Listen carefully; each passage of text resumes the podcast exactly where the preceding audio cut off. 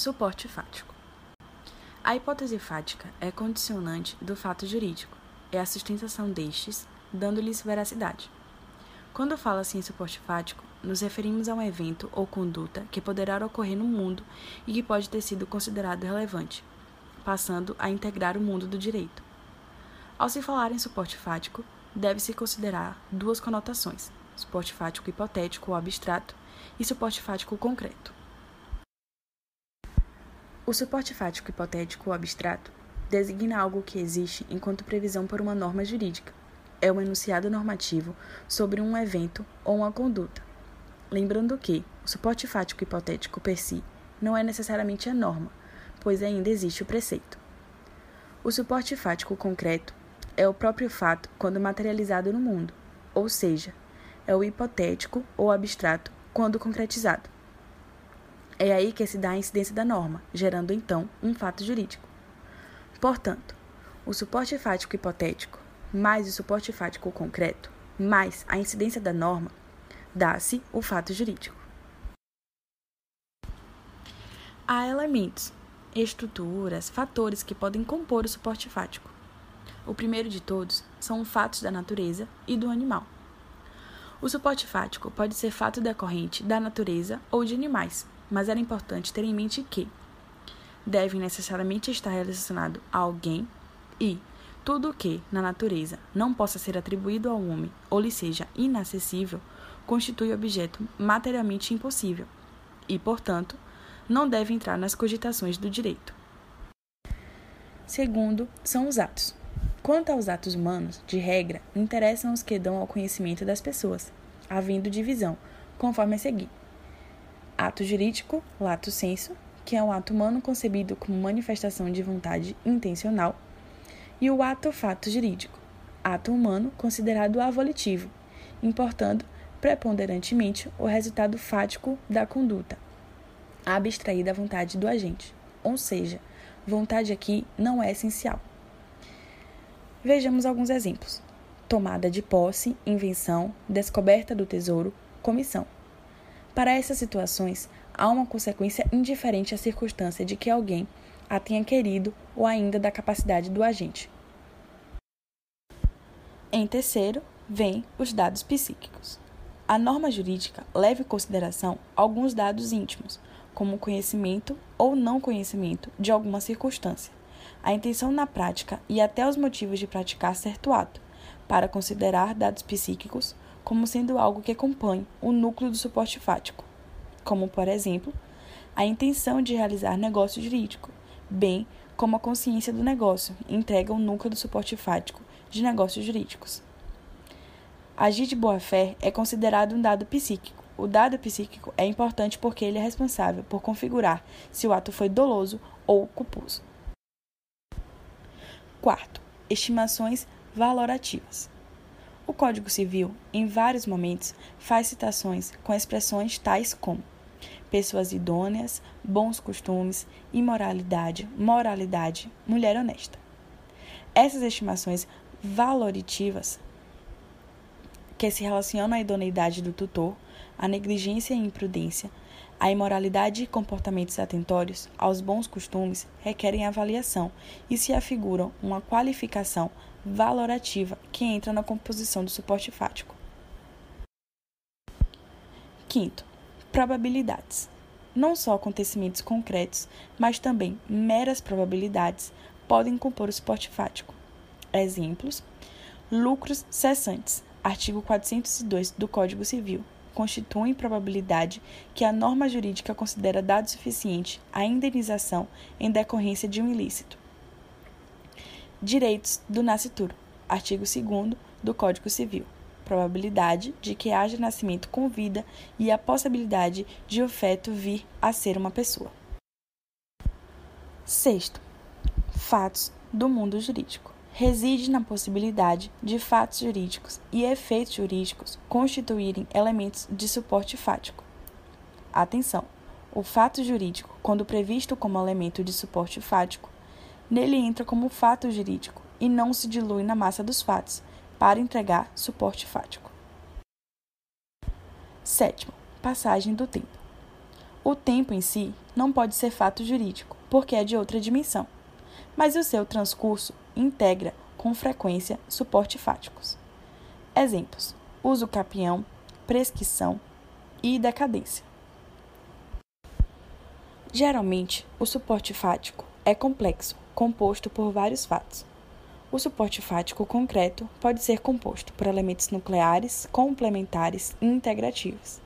Nem sempre um suporte fático possuirá elementos complementares e integrativos, mas necessariamente sempre haverá o elemento nuclear. Os elementos nucleares são elementos do suporte fático que são essenciais para a incidência da norma. Se faltar algum elemento nuclear, o fato jurídico não existe. Este se divide em cerne e completante. Os elementos nucleares que determinam a configuração final do suporte fático, fixando no tempo sua concreção, são considerados o cerne do suporte fático. Nem sempre o cerne estará expressamente mencionado, mas sempre se constituirá em dado fático fundamental, estando pressuposto em todas as normas que integram a ordem jurídica. Exemplos: a morte, quanto à sucessão. Os elementos nucleares são aqueles que completam o núcleo do suporte fático, tendo influência direta sobre a existência do fato jurídico, de modo que a sua falta não permite que se considerem os fatos concretizados suficientes à incidência da norma. Os elementos complementares são aqueles que completam o suporte fático para além dos elementos nucleares, por não integrarem o núcleo do suporte fático, apenas complementam, referindo-se exclusivamente à perfeição de seus elementos, em uma análise muito mais relativa. Relativos ao sujeito, tem-se a capacidade de agir, validade, legitimação, poder ativo ou passivo de disposição, eficácia, perfeição de manifestação de vontade e boa-fé e equidade, quando se tratar de negócios de consumo. Relativos ao objeto, licitude, moralidade, possibilidades físicas e jurídicas e determinabilidade, relativos à forma de manifestação da vontade, o atendimento à forma quando prescrita ou não, defesa em lei. Os elementos complementares constituem os pressupostos de validade ou eficácia dos negócios jurídicos, não interferindo na existência do fato jurídico. Os elementos integrativos se relacionam à eficácia, necessidade da prática de um ato junto a um terceiro, normalmente uma autoridade, para que a prática deste ato gere uma eficácia plena. Após o registro em cartório, é que passará a ter eficácia para terceiros. Entretanto, nem todo ato de registro é necessariamente elemento integrativo, por exemplo, como no casamento. Eles não interferem na existência, validade ou eficácia própria do negócio jurídico. Exemplo: para realizar compra de imóvel, não basta apenas que haja o ato de compra e venda, é necessário que seja provido um registro no cartório imobiliário. Incidência do suporte fático. A incidência gera uma consequência juridicamente relevante, como, por exemplo, juridicizar ou desjuridicizar algo. Suas características são a incondicionalidade e a inesgotabilidade. Pela incondicionalidade, não há opção contra a incidência da norma, está em regra, não está vinculado aos desejos dos sujeitos envolvidos no fato. No ordenamento, existem normas cogentes, aquelas que se tornam obrigatórias, de maneira coercitiva, mesmo que constrange a vontade do sujeito a que se aplica.